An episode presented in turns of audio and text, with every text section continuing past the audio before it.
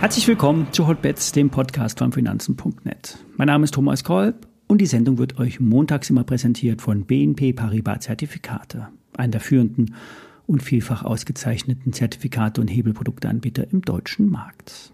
Vorab der Risikohinweis, wie immer, alle nachfolgenden Informationen stellen keine Aufforderung zum Kauf oder Verkauf der betreffenden Werte dar.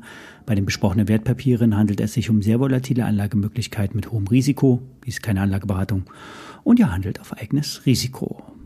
Ja, ab dieser Woche sind nun die Ferien endgültig vorbei. Die Amerikaner, die gehen aber noch einen Tag in die Verlängerung. Heute ist Labor Day, Tag der Arbeit, das Pendant zum 1. Mai hier bei uns in Deutschland. Und mit dem Feiertag bleiben die Börsen in Nordamerika geschlossen. Mit dem Blick nach vorn wissen alle, der September ist schwach, vor allen Dingen zur Mitte hin. Im aktuellen Monat haben wir am 15.09. einen großen Verfall an den Terminmärkten. Jeden dritten Freitag im Monat verfallen Optionen und Futures und viermal im Jahr kommen dann verschiedene Verfallstermine zusammen, dem sogenannten Hexensabbat, dem dreifachen Verfall. Und nächste Woche Freitag kommt es wieder zu diesem Event. Wir werden im Verlauf der Woche wahrscheinlich sehen, wo der größte gemeinsame Nenner bei den Indizes liegt. Treiben wir außergewöhnlich stark nach oben oder nach unten ab, könnten Eindeckungen der Market Maker nötig werden und dementsprechend die Bewegung dann verstärken. Gamma Squeeze nennen das die Trader, wenn Positionen der Market Maker gedeckt werden müssen. Und beim DAX da bleibt es bei den groben Marken 16.000 plus X und 15.500 minus X. Das sind die groben Leitplanken für diese Woche. Bleiben wir darin, brennt nichts an. Fallen wir aus der Range heraus, kommt Schwung in die Indizes. Für heute ist das allerdings nicht zu erwarten. Mit dem Feiertag in den USA und in Kanada fällt es schwer, die Richtung zu wechseln. Morgen werde ich übrigens auch einen Podcast bringen, weil ich am Mittwoch geschäftlich in Köln bin. Und vielleicht werden wir morgen auch schon sehen, wohin der Markt will. Bei den Autopreisen sehen wir weiterhin Druck. Tesla hat die Preise schon wieder gesenkt. Man könnte meinen, weil sie es können.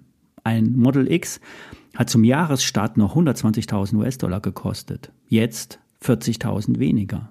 Das Model S wurde von 105.000 auf 75.000 Dollar im Laufe des Jahres gesenkt.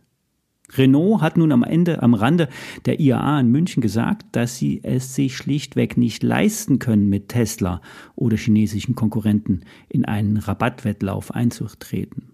Und die Strategie der Franzosen besteht darin, die Preise beizuhalten und die Fixkosten zu, anzupassen, wenn sie da mal nicht die Rechnung ohne die Kunden gemacht haben. Die UBS hatte ja am Freitag nicht nur die Volkswagen auf Verkaufen gestellt, sondern auch Renaults starkes Engagement in Europa zu einem der am stärksten anfälligen Namen für die neue Konkurrenz aus China bei den Elektrofahrzeugen gemacht. Ich habe zu dem Thema auch ein Video auf meinem YouTube-Kanal gemacht. Schaut doch gerne mal vorbei.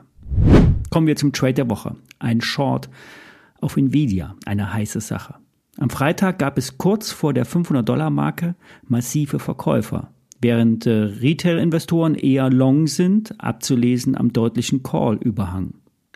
Scheinen die Profis da nun insgesamt Positionen abgebaut zu haben. So interpretieren es zumindest Trader. Im Chart ist bei 498 Dollar ein Hoch zu sehen. Ein paar Dollar darunter das letzte Hoch. Und zur Handelseröffnung am Freitag waren dann zwei rote Stundenkerzen zu sehen.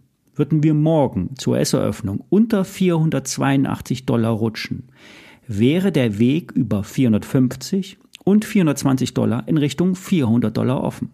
Würden wir hingegen über 498 Dollar, das letzte Hoch, steigen, wäre die nächste Raketenzündung möglich.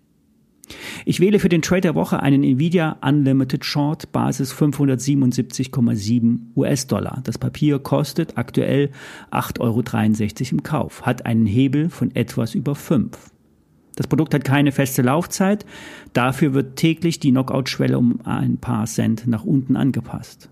Der KO, also der Totalverlust, tritt bei einem 18-prozentigen Anstieg der Aktie ein. Würde also Nvidia massiv über die 500-Dollar-Marke hinausschießen, müssten auch 577 Dollar befürchtet werden. Man könnte jetzt einen Schein nehmen, der einen höheren, eine höhere KO-Schwelle hat. Dann wäre aber der Hebel auch deutlich geringer. Ich werde in diesem Fall die Positionsgröße niedriger wählen. Normalerweise sage ich hier ja keine Summen, die ich investiere, doch diesmal werde ich nur 1000 Euro investieren.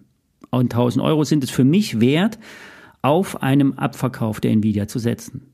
Im Chart habe ich euch die Marken genannt. Die Aktie ist weiterhin in einem intakten Aufwärtstrend, hat keine Schwäche im Chart, aber die Stärke scheint verloren zu gehen. Ich kann mich täuschen, Daher, das ist keine Handlungsempfehlung, der Trade kann schief gehen. Ich kann die 1000 Euro verlieren. Wer will, macht nur einen Paper Trade, das heißt, er handelt das Ganze nur auf dem Papier, also er tut so, als würde er kaufen. Ich kaufe den Schein mit der WKN Paula Nordpol 7, Theodor 9 Ludwig. Die Tagesschwankungen sind schnell mal bei 5 Prozent. Wenn sich Nvidia um 1% bewegt, bewegt sich nämlich auch das Papier mit einem Hebel von 5 entsprechend äh, mit fünffachem Hebel nach oben oder unten. Ich melde mich morgen wieder. Bis dahin, viele Grüße.